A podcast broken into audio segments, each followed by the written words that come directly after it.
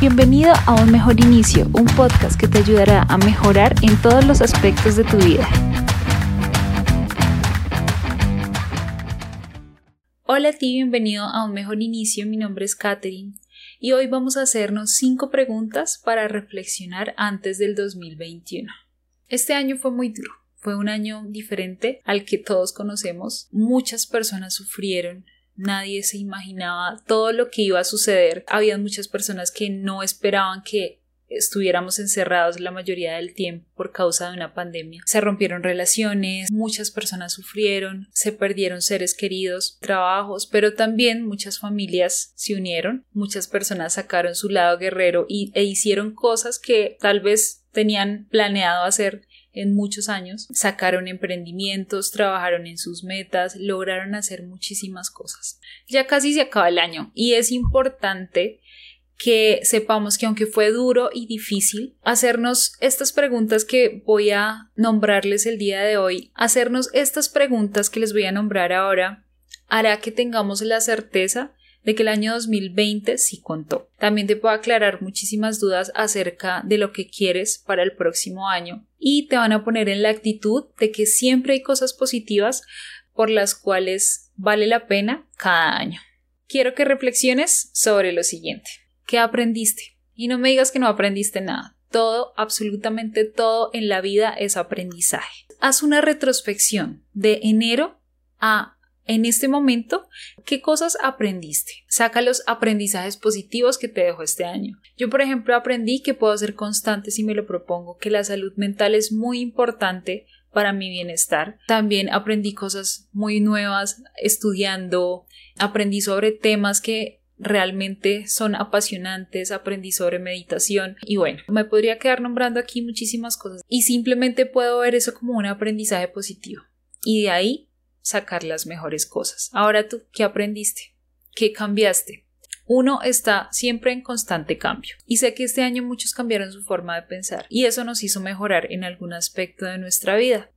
Hace un tiempo hablaba con un amigo y él me decía que había cambiado mucho su forma de pensar y de ver a la familia como algo incondicional que siempre iba a estar ahí, cambió su forma de ser con las personas de su familia porque eh, él antes era una persona que no se mostraba muy sentimental, que no era muy emocional, pero este año perdió a sus dos abuelos. Entonces para él eso fue como un choque, un impacto y eso digamos que le dio a él como ese aprendizaje de que es importante mantenerse unido con su familia y a veces expresar esas cosas que a veces nos cuesta tanto, expresar amor, expresar perdón y bueno, ese, ese tipo de cosas. Entonces, ahora, ¿tú qué cambiaste? ¿Qué mejoraste?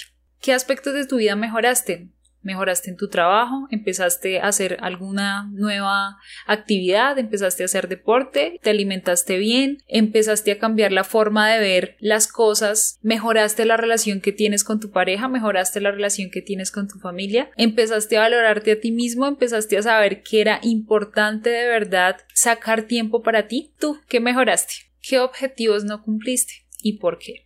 Y muchos responderán, pues por la pandemia no pude cumplir mis objetivos. Y esa no es una respuesta válida. La idea de esta pregunta, y pues que te la hagas, no es para sacarte de onda ni para ponerte de mal genio. Ahí esta mujer quiere que nosotros nos sintamos mal por no haber cumplido nuestros objetivos. Y no, esa no es la idea. La idea de esta pregunta es simplemente cuestionarte. Cuando nosotros sabemos que no cumplimos algo en nuestra lista, a veces, para no sentirnos mal, lo negamos y simplemente decimos, ah, no, yo no tenía esas metas ni nada de esas cosas, eso yo no lo iba a cumplir igual.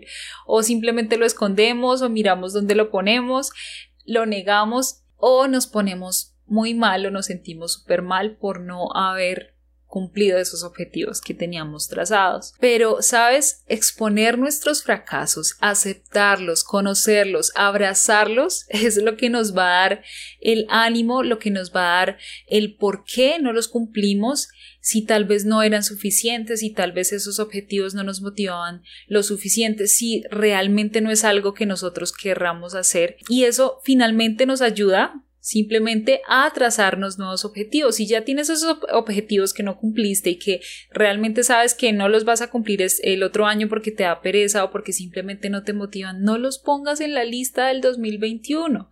Simplemente pon esos objetivos, trázate esas metas que realmente el resultado sea una maravilla para ti, porque a veces el, el, camino, el camino puede ser duro, pero el resultado es lo que te va a motivar, es lo que te va a traer alegría, lo que te va a traer emoción, entonces eso es lo que realmente hace que cumplamos nuestros objetivos y va a ser mucho más difícil desmotivarnos. Entonces por eso es importante saber qué objetivos no cumplimos, por qué no los cumplimos y si realmente esos mismos objetivos los tenemos para el 2021.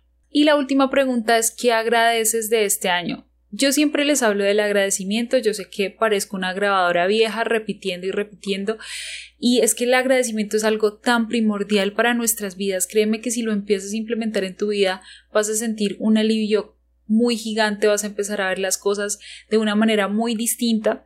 Y eso mismo pasa al final de año. Al final de año a veces simplemente vemos las cosas malas y no vemos las cosas buenas y dentro de esas cosas malas decimos, bueno, el otro año va a ser mejor. Pero el solo hecho de haber llegado a diciembre con salud, de tener a tu familia, de estar eh, reunidos, de tener un espacio donde eh, puedas compartir tus ideas o, o de simplemente estar vivo es motivo para agradecer. Agradece por lo que aprendiste, por lo que mejoraste, por lo que cambiaste, agradece por todas las cosas que pudiste aprender este año con esta pandemia, porque eso realmente es lo que nos va a traer motivación. Eh, siempre, siempre nos pasan cosas buenas. Lo que pasa es que nosotros estamos acostumbrados a ver las cosas malas y por eso las cosas malas puede que durante el día nos pasen solo cosas buenas y solo nos pasa una cosa mala y ya nos daña el día. No es nuestra culpa, estamos programados para sobrevivir y para nosotros ver el riesgo en todo lado y ver lo malo, pues es algo normal, natural en nuestro cuerpo. Pero entonces el agradecimiento hace que tengamos una idea más clara, una perspectiva diferente de las cosas y simplemente nos vamos a sentir plenos, agradecidos para iniciar ese próximo año que viene y no como ay, pues bueno, esperemos que el próximo año sea mejor o no sea peor o pues eh, llegue la tercera guerra mundial o bueno, digamos empezar a cuestionar esos pensamientos también negativos no nos sirve para nada. El agradecer te pone una actitud de abundancia, de amor, de recibir todo lo bueno que llegue a ti y finalmente te quita como ese sentimiento de fracaso que puedas tener el 31 de diciembre y lo que te hace ver es que aprendiste demasiado y que de esas cosas que aprendiste vas a ser una mejor persona el próximo año. Para hacer este ejercicio lo puedes hacer como mejor te parezca, pero yo te recomiendo que lo anotes y anotes todas esas, todas esas respuestas que vienen a tu cabeza luego de preguntarte a ti mismo y luego las leas lentamente y pienses en las respuestas que pusiste para que realmente funcionen. Hasta aquí el contenido de hoy, espero que de verdad les sirva y lo apliquen, que es lo más importante y lo que más me interesa. Este probablemente es el último video de este año, pues voy a tomar un espacio para agradecerles a todas las personas que me han apoyado, esto de verdad me motiva muchísimo y voy a seguir haciendo este contenido para ustedes, para mejorar. Estoy estudiando muchísimo de coaching, de desarrollo personal para poderles traer contenido que les sirva y también para ayudarme a mí misma, porque créanme que yo también me ayudo a mí misma cuando realizo este contenido y cuando lo pongo en práctica. Recuerda que somos una comunidad que busca ser mejor para sí mismo y para el mundo cada día. Te deseo los mejores éxitos para el próximo año y de todo corazón espero que logres cumplir tus metas y tus objetivos. Te mando un abrazo gigante y la mejor energía para tu día y semana. Chao, chao.